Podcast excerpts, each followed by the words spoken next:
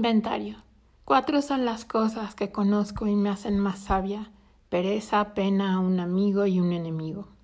Cuatro son las cosas sin las cuales todo hubiera estado mejor. Amor, curiosidad, pecas, dudas. Cuatro son las cosas que nunca lograré. Envidia, profundidad y suficiente champán. Tres son las cosas que tendré hasta la muerte. Risa, esperanza y un ojo en compota.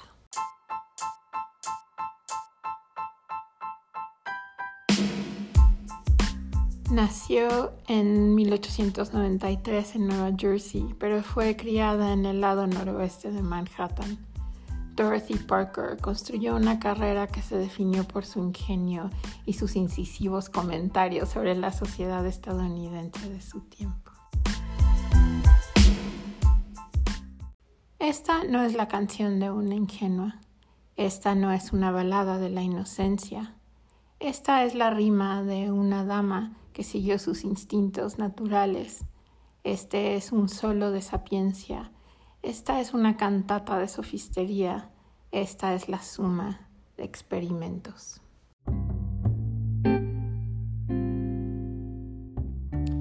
Nació prematura, dos meses antes de tiempo, en la casa de verano de su familia, ahí en Nueva Jersey.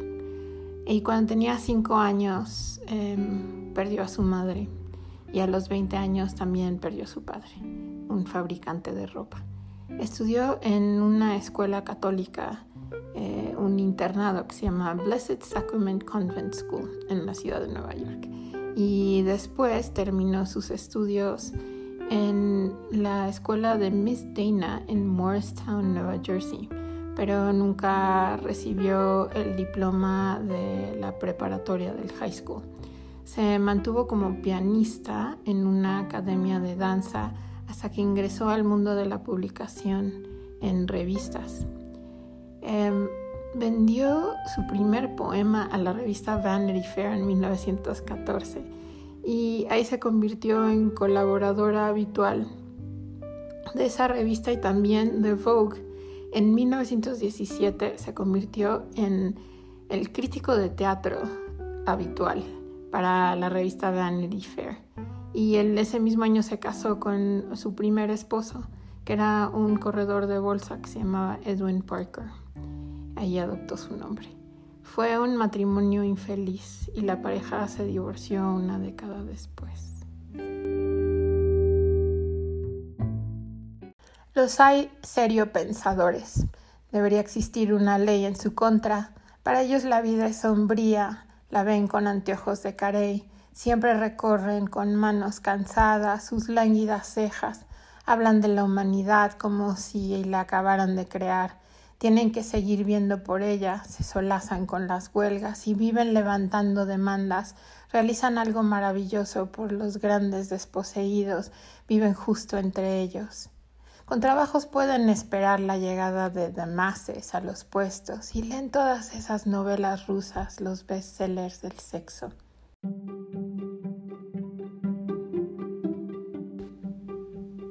Mientras construía su carrera como crítico de teatro, fue miembro clave de un grupo que se llamaba La Mesa Redonda. Era un grupo de escritores que se reunían en el Hotel Algonquin para almorzar y ahí intercambiaban chistes. Fue miembro inaugural también del consejo de redacción de la famosísima revista del New Yorker desde su fundación en 1925 y durante la siguiente década contribuyó con frecuencia a sus páginas con poemas muy breves. Desde el momento en que jures que sos suya, temblando de emoción, suspirando, y él jure que su pasión es infinita, que está siempre encendida, mi querida, anótate esto. Uno de los dos está mintiendo. En 1926, Parker publicó su primer libro de poemas, que se llamó Enough Rope, y extrañamente se convirtió en un éxito de ventas. Digo que extrañamente porque en general los poemarios no son exitosos, a menos de que se trate de alguien realmente famoso y Dorothy Parker no era realmente famosa.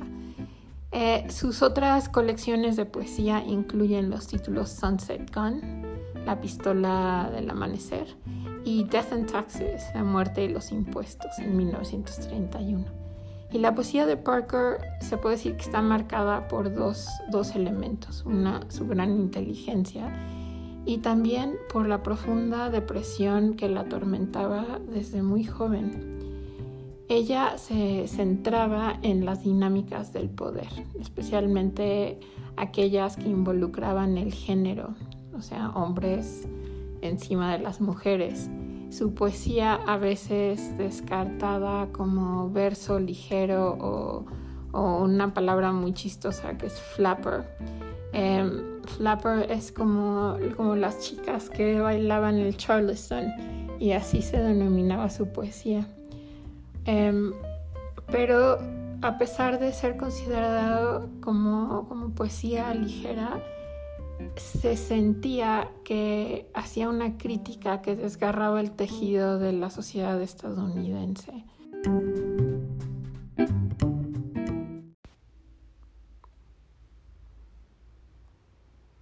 Están los hombres de las cavernas, los especímenes humanos de sangre roja. Todo lo comen muy crudo. Rara vez dejan los baños fríos y quieren que todos les toquen los músculos. Hablan fuerte, con cortas palabras anglosajonas, andan abriendo las ventanas con palmadas en la espalda y mandan a todos a hacer ejercicio.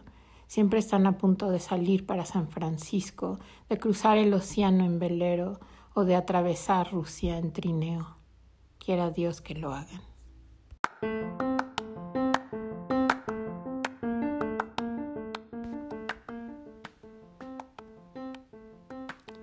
Se mudó a Hollywood en 1934 y ahí trabajó como guionista en películas como Nació una estrella y obtuvo varias nominaciones al Oscar. Con su segundo esposo, Alan Campbell, eh, trabajó en varias películas como guionista. Es importante hablar de esta historia de amor con su esposo Alan Campbell. Fue su segundo marido y su tercer marido, es decir, que estuvieron casados 20 años se separaron. Estuvieron divorciados tres años y después se volvieron a casar y ya duraron el resto de su vida juntos. Durante este tiempo en Hollywood, ella se dedicó a la política de izquierda y recaudaba fondos para causas progresistas. Em, recibía información desde España sobre la guerra civil y a partir de esta información que ella recibía escribía artículos para las, nuevas masas, así se llamaba eh, el periódico. También fue presidenta nacional del Comité Conjunto Antifascista de Refugiados.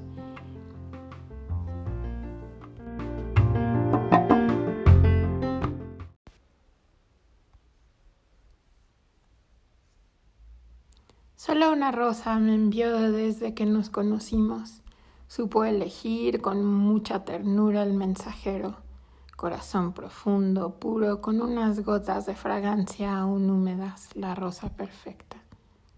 Así conocí el lenguaje de esta florcita que me decía, mis pétalos frágiles atesoran un corazón. Este amor supo así encontrar su amuleto en la rosa perfecta. Me pregunto por qué nadie nunca me envió en cambio la limusina perfecta. ¿Podrían decírmelo? Ya sé, está en mi suerte echada y siempre he de recibir solo la rosa perfecta.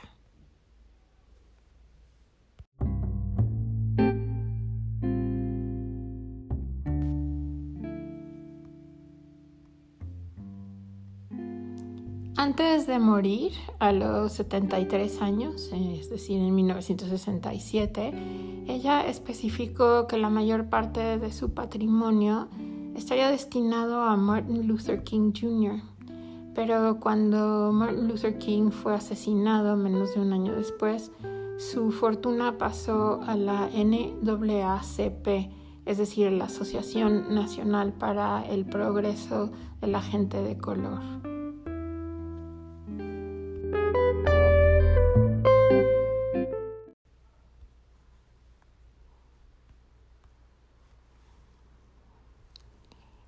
Luego están las almas sensibles que hacen decoración interior por amor al arte, huelen ligeramente a vainilla y aroma con gotas de sándalos sus cigarrillos. A menudo organizan bailes de disfraces para poder asistir como una aparición de las mil y una noches. Sirven el té en el estudio, donde la gente se sienta en cojines y quisiera no haber acudido. Miran a una mujer desde sus lánguidos ojos entreabiertos y le dicen en tonos suaves y pasionales lo que debería vestir. El color es todo para ellos, todo. El tono equivocado de púrpura les produce una crisis nerviosa.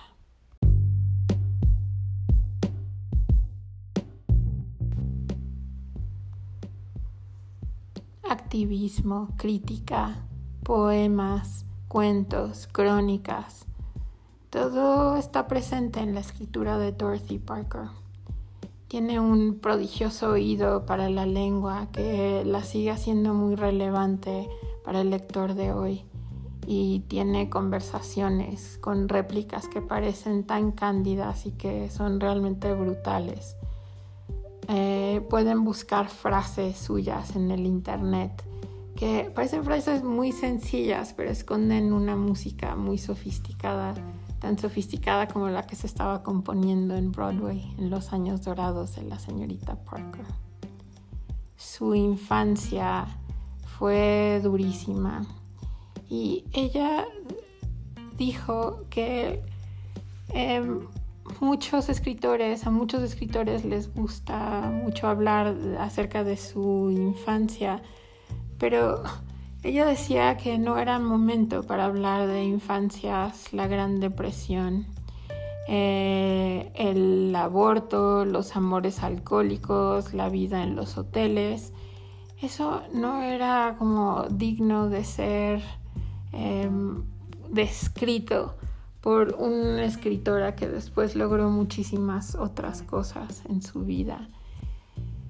Eh, hay una placa en afuera de la casa en la que ella creció en Manhattan, esos cinco años eh, cuando vivía con su madre y con su padre.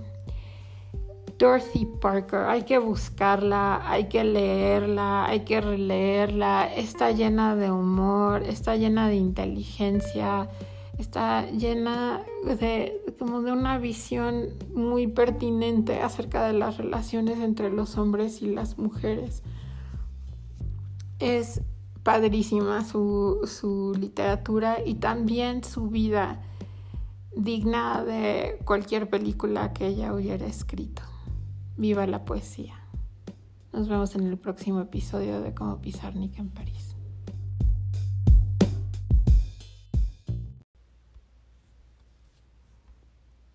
Once when I was young and true, someone left me sad, broke my brittle heart in two, and that is very bad.